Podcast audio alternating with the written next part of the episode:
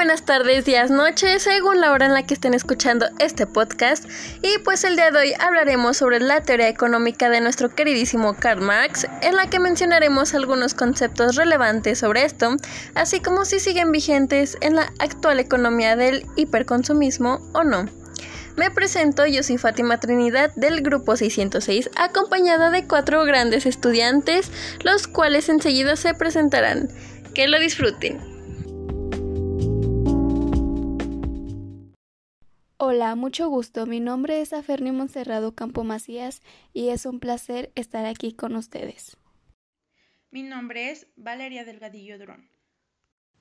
Mi nombre es Julio César Aguilar y tendré el gusto de estar con ustedes acompañándolos en este episodio de nuestro podcast. Mi nombre es Carla Marmolejo. Podemos definir la lucha de clases como el conflicto de interés que se manifiesta entre las clases sociales, cuyas tensiones y dinámicas surgen en lo que vienen siendo los cambios históricos. Este concepto ha sido ampliamente desarrollado por lo que podemos mencionar o conocer como marxismo y ha resultado la base fundamental para sus teorías sobre los modelos económicos. La lucha de clases como ya habíamos dicho, se refiere al conflicto de interés que se manifiesta entre las clases sociales, a todas las sociedades políticamente organizadas, entre los intereses de, diferentes sectores o clases sociales, y en este podríamos decir que sigue vigente, porque para muchos tal conflicto resulta un cambio o un progreso político o social. Bueno, pues mi primer concepto es el salario. O sea, ¿qué es el salario? Pues prácticamente es una cantidad de dinero que va a pagar, pues sí, el capitalista a otra persona, al trabajador, por cierto periodo de tiempo en el que trabajó, no sé, una semana, un mes, por ejemplo, y o también puede ser por un producto que haya hecho esa persona. Y bueno, se supone, o aquí lo entendemos, de que se intercambia trabajo y dinero o dinero, trabajo, pero no, o sea, lo que decía Karl Marx es que era la fuerza del trabajo lo que se intercambiaba por dinero, ¿sí? O sea, que el obrero cambiaba su mercancía, o sea, la fuerza de trabajo, por un salario que según el patrón o la persona que está más arriba que él, dicho de una manera muy fea, pues es equivalente, o sea, que no sé, que tú haces algo y para él vale tal. Y pues bueno, obviamente este concepto está totalmente vigente en la actualidad, o sea, siempre o desde que tengo memoria se usa la palabra del salario. A lo mejor no tanto como que la fuerza de trabajo, o sea, normalmente es como de, ah, pues yo te voy a pagar porque vas a trabajar una semana, o sea, te voy a pagar semanalmente o ese tipo de cosas, o sea, no es como que digan, ay, te voy a pagar por tu esfuerzo o tu fuerza y, ese tipo de cosas, pero el salario, o sea, como tal, sí está presente. Completamente de acuerdo contigo, Fátima, sobre la vigencia del salario. Yo creo que es, pues, sobre todo lo que se busca cuando alguien busca un trabajo, ¿no? Tener un buen salario y pues que su trabajo de fuerza sea bien pagado. También sin dejar a un lado el concepto del precio. El precio más que nada es la expresión dineraria al valor del trabajo, o sea que es aquella cantidad puesta a un producto que varía de acuerdo al trabajo de la persona y la competencia, claramente. Y sí, definitivamente sigue vigente, estoy de acuerdo con este concepto, ya que, por ejemplo, si vamos a un, con una modista, donde realiza ella misma su trabajo, es obviamente que el precio será mayor que ir a una tienda en línea donde el precio se ha hecho por una máquina. En sí, este sería menor y es por el valor del trabajo que una persona invirtió en el producto. Otro concepto muy importante que nos plantea Marx es el de la competencia. Si bien la competencia como tal nos habla sobre la situación de compradores y vendedores que intentan maximizar su beneficio o satisfacción, Marx nos expone en su teoría tres tipos de competencia. Es de vendedor contra vendedor, comprador contra comprador y vendedor contra comprador. que más adelante analizaremos a fondo cada tipo. Esta competencia principalmente está dada por la oferta y la demanda, según nos expone Marx en su teoría. Y pues este concepto sigue vigente ya que de esto se basa principalmente la economía, vaya, el buscar lo mejor para una compra, ya sea si se está buscando un buen precio, buena calidad o un buen servicio.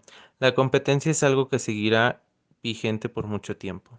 Yo estoy de acuerdo con mi compañero Julio, ya que pues la competencia no es más que un esfuerzo que una empresa o un vendedor da para ganar así a sus consumidores y satisfacerlos pues de una mejor manera.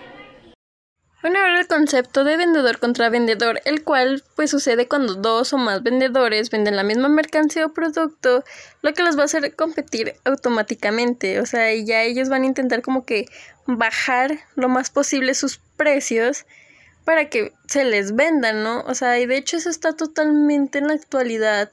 En cualquier lado vas a ver eso, y de hecho siempre, siempre estamos buscando la mejor opción, lo más barato porque pues normalmente así somos las personas, ¿no?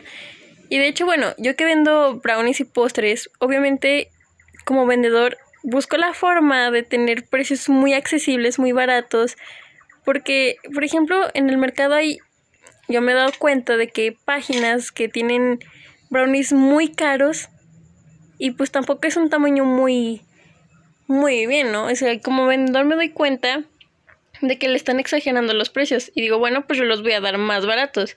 Y así es como, pues la gente te va a preferir a ti como, como vendedor porque le estás dando algo más accesible y más barato. Muy bien, Fátima. Como nos mencionabas en el anterior tipo de competencia, vendedor contra vendedor, tenemos un segundo tipo de competencia que es comprador contra comprador. Marx en su teoría nos habla de que la competencia entre compradores está dada por una misma mercancía. Esto quiere decir que ambos competirán por dar un precio más elevado al vendedor, con tal de obtener una mercancía. Bueno, en este caso el vendedor verá cuál es el mejor postor para su mercancía. Y bueno, este concepto, al igual que muchos que se han presentado, seguirán vigentes por mucho tiempo. Podemos ver este ejemplo en las subastas. Entre compradores compiten por dar un precio más alto que el otro. Y pues todo esto a fin de obtener la mercancía. Yo estoy muy de acuerdo con mi compañero Julio porque pues efectivamente el concepto de comprador contra comprador seguirá vigente ya que lo hemos visto mucho en las subastas. Y aquí pues el vendedor trata de vender un producto, lo cual los consumidores o los compradores pues dan cierta cantidad y el que tenga pues más alto es al que se le va a vender el producto. Pero pues yo siento que a veces esos compradores exceden mucho su cantidad de dinero por un producto que realmente no vale en cierta forma tanto la pena. Ahora vamos con vendedor contra comprador. Y esto sucede cuando un vendedor quiere dar o vender su producto a cierto precio, pues justo o algunas veces caro, y el comprador lo quiere barato, como la, la mayoría de las veces. de hecho, es por eso que obviamente está en está presente en la actualidad, porque la mayoría de las personas pues quieren las cosas baratas, ¿no? Queremos las cosas baratas. También a eso, bueno, eso hace presente los llamados regateos, o sea, cuando un vendedor normalmente pues no sé, un emprendedor local o que tiene su marca local, una persona de tianguis, cosas, bueno, personas así y llega el, comprador y dice, ¿cuánto es lo menos? Y no, te no me lo dejas a este precio. Obviamente está presente en la actualidad. Desgraciadamente, y pues también desgraciadamente hay personas que no valoran el esfuerzo de los vendedores. Eso se da mucho en las marcas locales. Bueno, bueno, yo que tengo un negocio así o que algunas veces vendo cosas, pues es feo es, y es triste, pero está presente. Ley, oferta y demanda. Eh, este es un principio básico en el cual se basa la economía del mercado, donde la oferta pues es la cantidad de bienes o servicios que hay a la venta y pues que existen en un mercado. Y la demanda pues es la cantidad de demanda de un producto que los consumidores o personas desean adquirir. A todo esto pues Marx nos decía que los precios pues la ley los pone. Pero pues los economistas pensaban totalmente lo contrario a él. Yo creo que este concepto sigue vigente en la actualidad porque aún la economía se da tanto por la cantidad de productos que producen como la demanda de estos mismos. Para que entiendan bien este concepto vamos a dar un ejemplo. Bueno, nosotros nos hemos de preguntar mucho de por qué no imprimen más dinero y se le dan a la gente pobre que no tiene y así todos somos ricos, ¿verdad? Pero pues no se puede porque digamos que nosotros vivimos en una isla y tenemos 100 cocos y 100 pesos. Pues cada coco va a costar un peso. Al día vamos a ganar un peso y compramos un coco, ¿verdad? Y si nosotros deseamos imprimir otros 100 pesos, pues ahora tenemos 200 pesos, pero solo 100 cocos. Entonces el coco ya no costará un peso, sino dos. Pero seguiremos ganando un peso al día. Esto es un claro ejemplo de que pues el dinero se devaluó, ya no vale. Esto es la oferta y demanda, en pocas palabras. Concuerdo contigo, Valeria. La ley de demanda y oferta es prácticamente la base de la economía. Muy bien chicos, sus opiniones me parecieron muy interesantes. Ahora yo diré qué opino sobre la oferta y demanda. La oferta y demanda son el pilar importante para que exista una economía. Y pues gracias a ellos existe un mercado. Y los bienes y servicios existen porque hay una oferta y una demanda dispuesta a comprarlos. Por último, si no existe ni la oferta ni la demanda, no tendría caso el mercado. Y muy importante, debe de haber un balance tanto en la oferta como en la demanda. La fuerza de trabajo la podemos entender como la habilidad tanto física, intelectual, para poder desarrollar una actividad productiva. La fuerza de trabajo es algo que sigue vigente en estos días. Podemos seguirlo viendo en cualquier lado. O tal vez no, tal vez sí, todo depende. Este llega a ser susceptible de ser utilizadas para la producción de un valor de uso. El valor de esta fuerza es como el de cualquier otra mercancía. Está determinado por el tiempo de trabajo, socialmente necesario para producirla, claro. Puede llegar a trascender según lo que uno pueda llegar a acumular, ya que la riqueza es el origen de la clase burguesa y esta a su vez retroalimenta la clase trabajadora. Bueno, yo les hablaré sobre qué es el producto. El producto es aquel objeto que se fabrica con el fin de cubrir una necesidad, eh, el cual pues este concepto sigue vigente. No sé ustedes, pero un claro ejemplo en la sociedad sería pues un coche un coche le damos una utilidad que nos beneficia y ustedes saben que hoy en día pues es una necesidad ya que pues con dicho objeto nos podemos transportar con facilidad a nuestros destinos. Ahora vamos con lo que es el proletario. Este es una clase social que está compuesta por trabajadores o obreros de origen humilde, en lo cual su principal objetivo es combatir al capitalismo burgués que son grandes propietarios capitalistas, en pocas palabras son las personas que tienen demasiado dinero.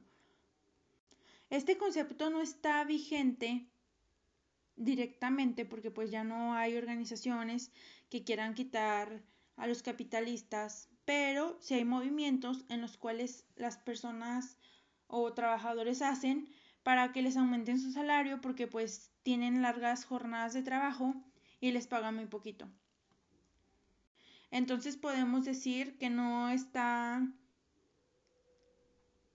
vigente actualmente. Otro concepto del que hablaremos es sobre los precios de producción. Bueno, si hablamos de precios de producción, creo que todos estamos de acuerdo en que la producción de un producto no cuesta simplemente lo que se invierte en la materia prima, sino que también hay que pagar la mano de obra, publicidad, salarios y entre otras cosas. Es este el costo oculto el que se le agrega al producto final. Vaya, pues es para recuperar lo invertido y aparte tener una ganancia. Totalmente el precio de producción se encuentra vigente en la economía del hiperconsumo. En cualquier producto, vamos a un ejemplo, cualquier agencia de autos dentro del precio total que se nos ofrece del auto lleva incluido el precio de producción. De hecho, yo creo también que los precios de producción, pues obviamente están vigentes en el hiperconsumismo, porque obviamente pues el precio de un, producto, o sea, no solo es lo que se le invierte, por ejemplo, digamos, un postre, pues tenemos que comprar los ingredientes, pero no vas a venderle el postre así sin empaque ni nada a una persona, ¿no? O sea, obviamente tienes que venderlo con empaque, con, no sé, sin dado caso, con cucharitas o servilletas Incluso también el sticker de tu o el logotipo de tu empresa. O sea, y ese precio pues obviamente se le tiene que poner al precio del producto para obtener, bueno, para no perderle, o sea, tener, recuperar esa inversión. Bien, ahora vamos con la burguesía. ¿Qué es la burguesía?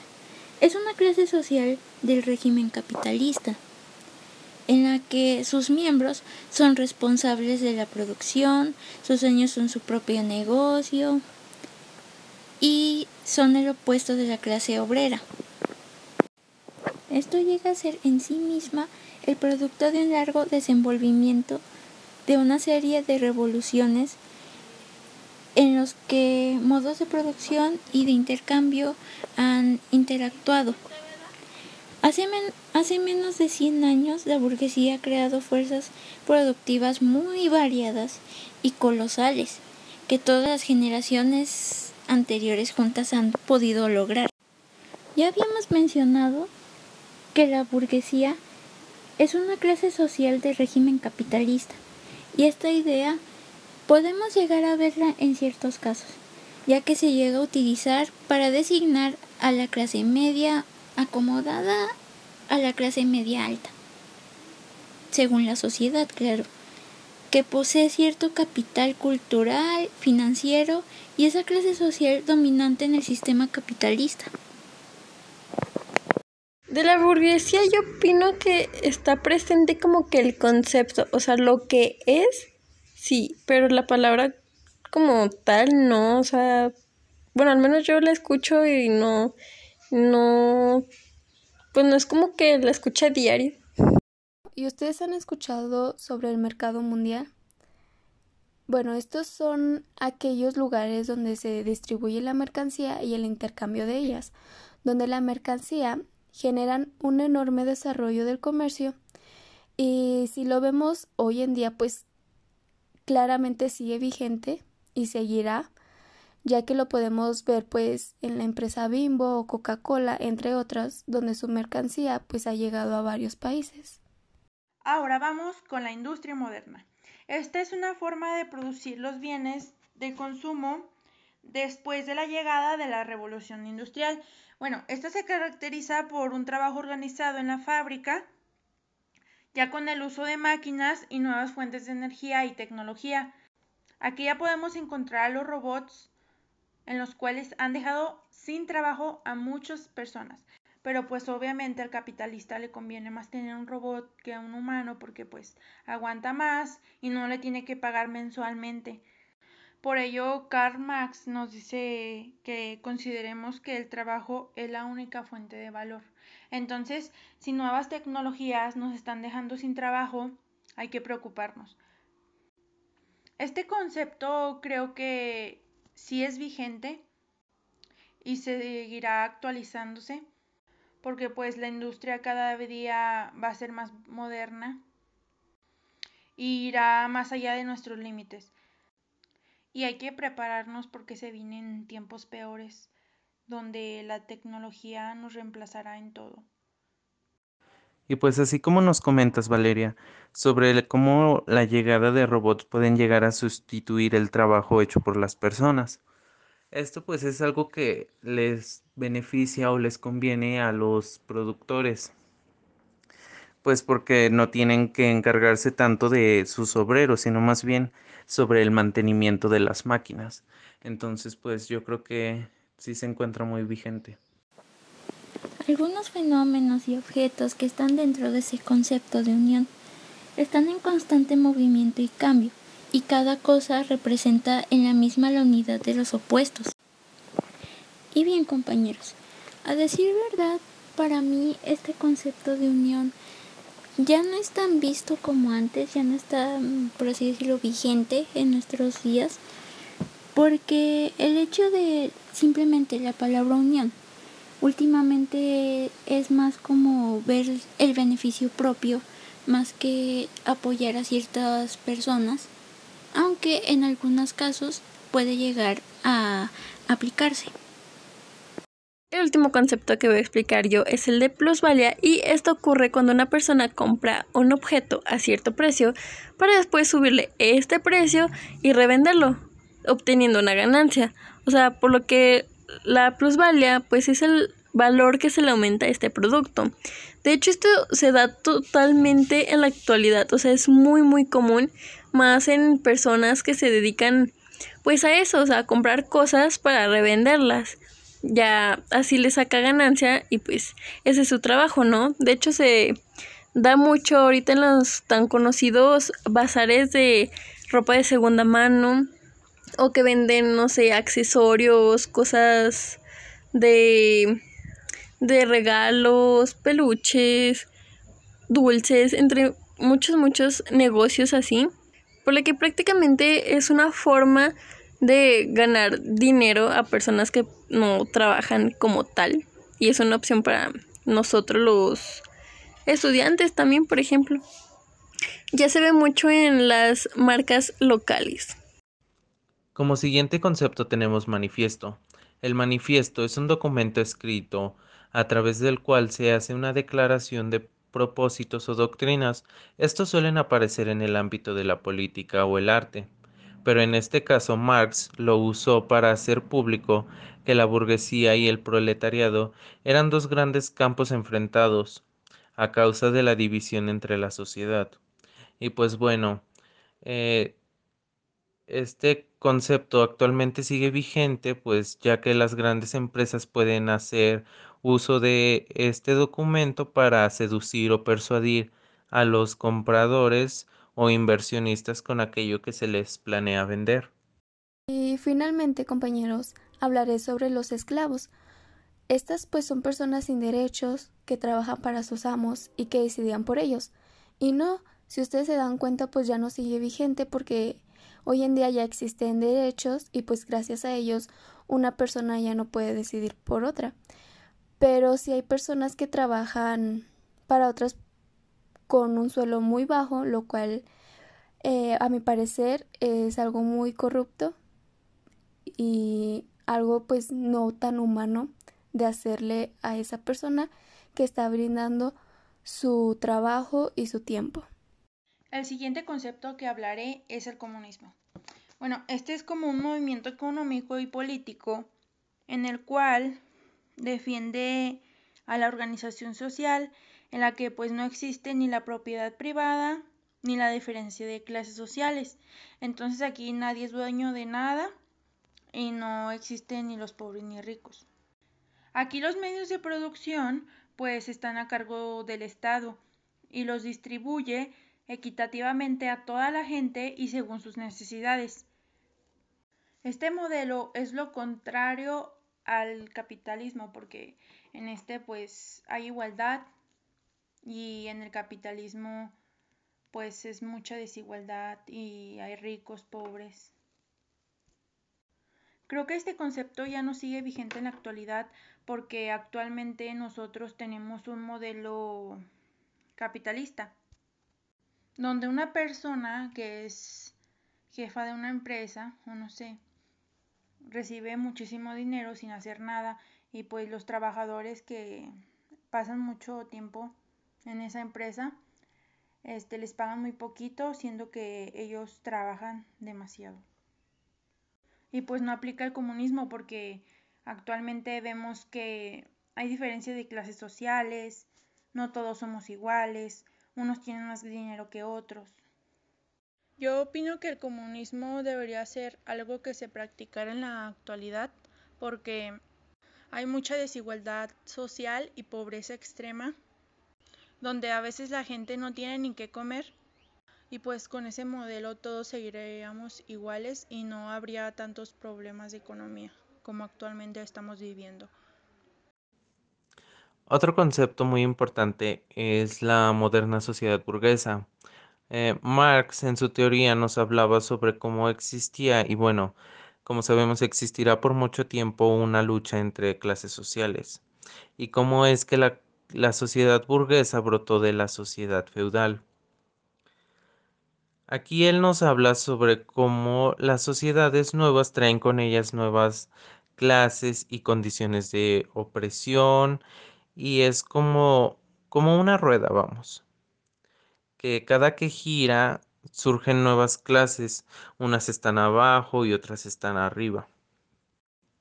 En cuanto a la vigencia de este concepto en la economía del hiperconsumo, yo considero que sigue vigente, ya que pues precisamente las clases altas son quienes ejercen cierto tipo de presión o presión hacia las clases bajas. Y pues eventualmente surgirán nuevas clases sociales, a mi parecer.